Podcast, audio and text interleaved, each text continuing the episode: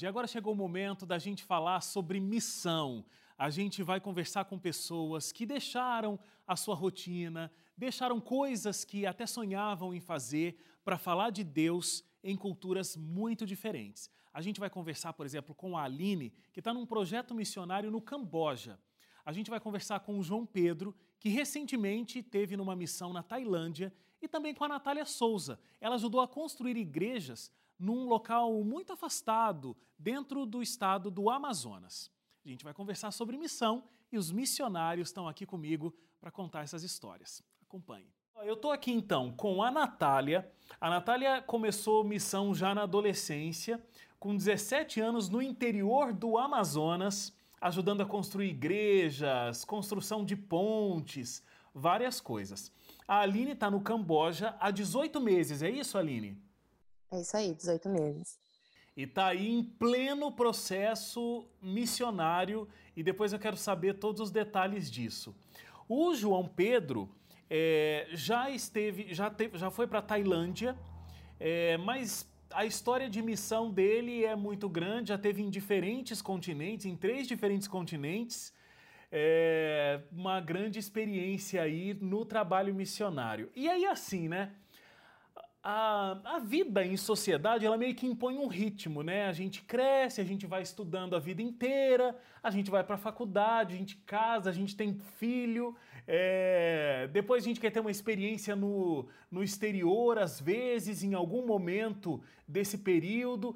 A vida do missionário, quem sonha em fazer uma missão, já bagunça aí toda essa cronologia, não dá uma bagunçada, não? Os caminhos de Deus, eles sempre são são como o vento, né? A gente não sabe de onde vem e não sabe para onde vai. Conta um pouco para mim, como é que isso bagunçou um pouco a vida de vocês? Natália, como é que foi, a... como é que foi aí nas tuas escolhas? Bagunçou tudo realmente, principalmente porque quando a gente escolhe a, o estilo de vida missionário, isso contradiz tu, todas as expectativas que o mundo tem sobre nós jovens. E quando eu tive o contato com a missão, meu primeiro contato com a missão lá no interior do Amazonas, como você falou, é, ajudando a construir igreja, ajudando é, nos trabalhos manuais, visitando as pessoas, ajudando nas necessidades, eu entendi que, um, que eu não tinha como viver só para mim. Então, meus planos todos mudaram. Antes eu pensava em, em é, seguir as expectativas que o mundo tem para a gente, que é se formar, ter o máximo de graduações e de especializações e um currículo cheio.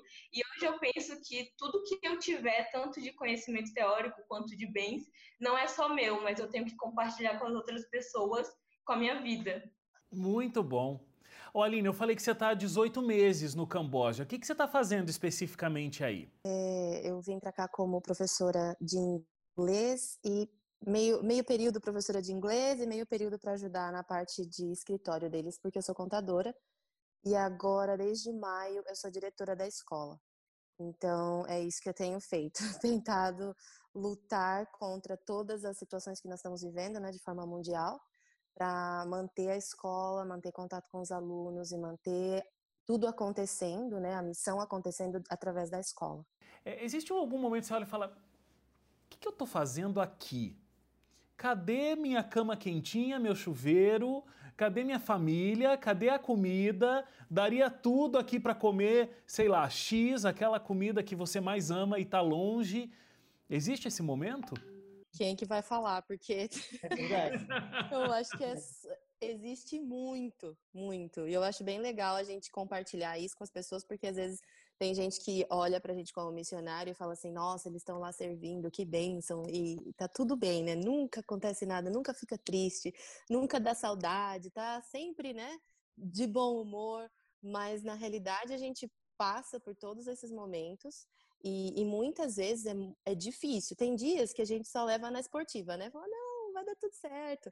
Mas tem dias que é bem difícil, que você se vê numa situação e você fala, né? Por quê? Por que então que eu decidi tudo isso, ou estou tão longe de casa? É, não é simples como parece. A gente comenta bastante sobre algo que é muito relevante e acontece muito na experiência missionária, que a gente chama de choque cultural. Então você imagina, você tem toda uma experiência que você tem no Brasil, de faz isso desse jeito, aquilo daquele outro jeito, as regras do cotidiano, que você come, que você não tem, que você tem, o que você faz, né? E quando você vai para uma outra localidade, tudo muda, é como se você fosse um bebê que está aprendendo do zero, uma nova língua, uma nova cultura, o que eles comem, do jeito que eles comem, o que eles fazem. É uma loucura, assim, né? Eu servindo na Tailândia, uh, no Brasil a gente tem que, se você mostra o dedo do meio para alguém, é extremamente ofensivo, né? E a, a Aline tá rindo porque é semelhante também. Uh, mas para os tailandeses, olha só que loucura isso. A sola do pé é algo extremamente irreverente, é impuro. E é uma loucura, assim. Então, a gente está acostumado à posição de homem sentar e cruzar a perna, né? Se você faz isso, é uma ofensa gigantesca. Gigantesca. Eles vão te levar a sério e você pode comprar até briga na rua. Imagina isso. E para cadeia, aqui no Camboja o pessoal vai para cadeia por causa disso. Justamente. Deixa eu anotar aqui para o dia aqui para o Camboja, evitar a cadeia, não mostrar a sola do pé. Não sabia dessa. É, assim, eu imagino que, né, para você ir para um, um campo missionário, você faz uma longa pesquisa para saber, né, costumes, é, até o risco de repente que você vai estar tá correndo, dependendo da situação. Mas mesmo com, essa, com esse tipo de pesquisa profunda, devem ter surpresas, né? É, me contem outras surpresas assim. Chega e fala: opa, mas aqui é desse jeito? Não sabia. Esse impacto da surpresa de chegar no local mesmo onde você vai servir em missão. A gente pensa que o Brasil é, uma, é um exemplo mínimo do mundo, né? De que a gente tem, que a igreja adventista cresce, ou enfim, que o cristianismo é algo gigantesco e que Cristo está voltando e tal. Mas quando você vê a realidade do mundo, de que existem bilhões de pessoas, isso se, se torna mais tangível assim, viu, Wagner? Quando você vai para um país onde não existe a presença cristã, onde a predominância não é essa, onde não existem igrejas, não existem templos, não existem uma TV ótima como essa que a gente tem, uh, é uma realidade que assusta, assim, você fala, meu Deus, tudo que eu aprendi ou tudo que eu vivi, será que era isso mesmo? É, se a gente tem por objetivo alcançar todos os povos da uhum. Terra, para que Cristo volte, é, é uma realidade assim que choca e você só tem ela quando você vai ao campo missionário, porque, como eu falei, é algo que se torna visível a olho nu, assim, você vê, meu, todas as pessoas ao meu redor, elas não pensam como eu, elas não veem o mundo do jeito que eu vejo, elas não conhecem a salvação que eu conheço. Isso é muito forte, isso é muito forte, sempre marca, além de todo, enfim, as pequenas, os pequenos detalhes que vêm no caminho, assim. Ô João, você falou sobre o Brasil, né, e a gente tendo essa referência, achando que é, o mundo todo vai estar tá mais parecido com isso e tudo mais. Mas mesmo em se tratando de Brasil, né? É, a, a Natália, por exemplo, teve a experiência dela na Amazônia.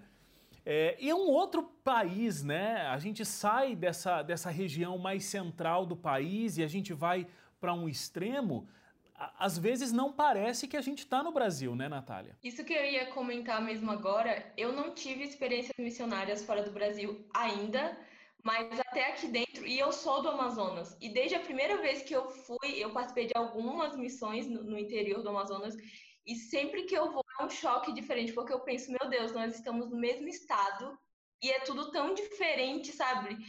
É, costumes tão diferentes, uma cultura tão diferente, uma forma de encarar a vida totalmente complexa, e isso me dá ainda mais motivação para estudar e para me adaptar, para me preparar para ir depois para uma experiência ainda mais diferente do que é aqui. Mas até aqui dentro mesmo, além do Amazonas, eu também fiz um ano em missão no Recife, outro estado daí.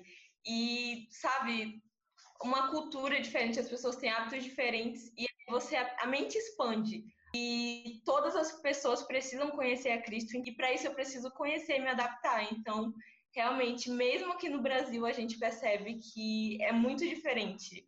É muito bonito como Deus age na vida do missionário e na vida das pessoas que interagem com esse missionário. Então vocês devem colecionar histórias de momentos como esse. Aline, você consegue me contar algum momento especial aí da missão? Um momento que você falou, poxa, é, eu tô aqui nesse lugar e Deus está me usando como um instrumento aqui. Na verdade, eu, eu sempre tento pedir para Deus que Ele abra meus olhos para que eu possa ver em todos os detalhes o porquê que Ele me mandou para cá, né? Porque poderia ter sido qualquer outra parte do mundo, mas por que aqui? Mas tem uma que é, foi no começo, foi o meu primeiro dia no Camboja. Assim, não tinha falado com ninguém, nem com os missionários. E, e aí quando a gente, quando eu cheguei no aeroporto, fiz todo o processo.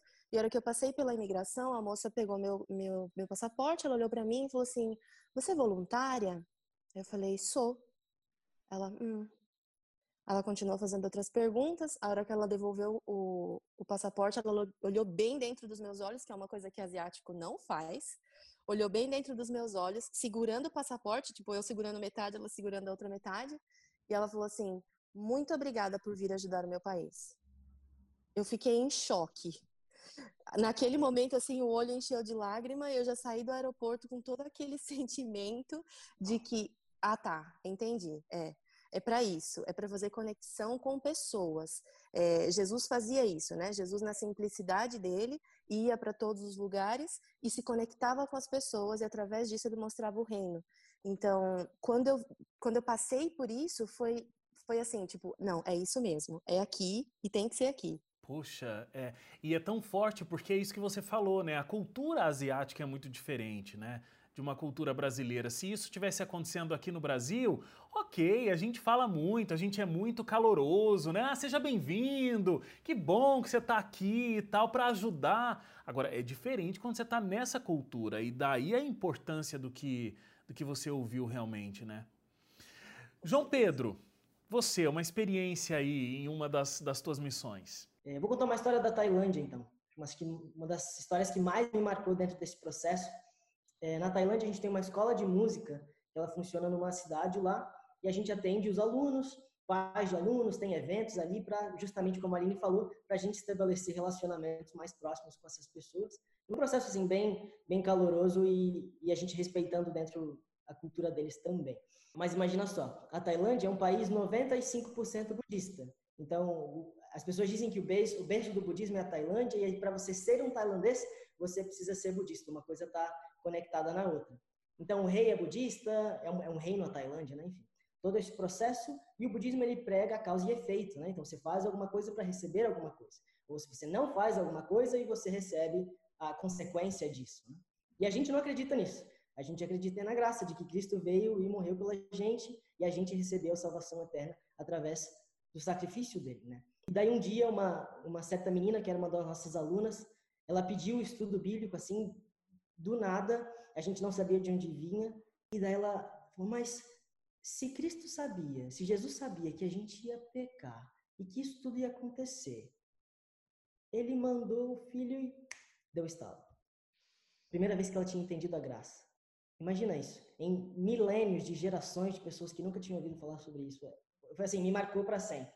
Eu, toda vez que eu conto, ó, eu até arrepio porque é, é, muito forte. Sensacional. Então, realmente é emocionante, né? Ver como Deus age e vai usando nesses relacionamentos essa transformação, é, fazendo com que essa transformação aconteça, né? É muito bonito de ver.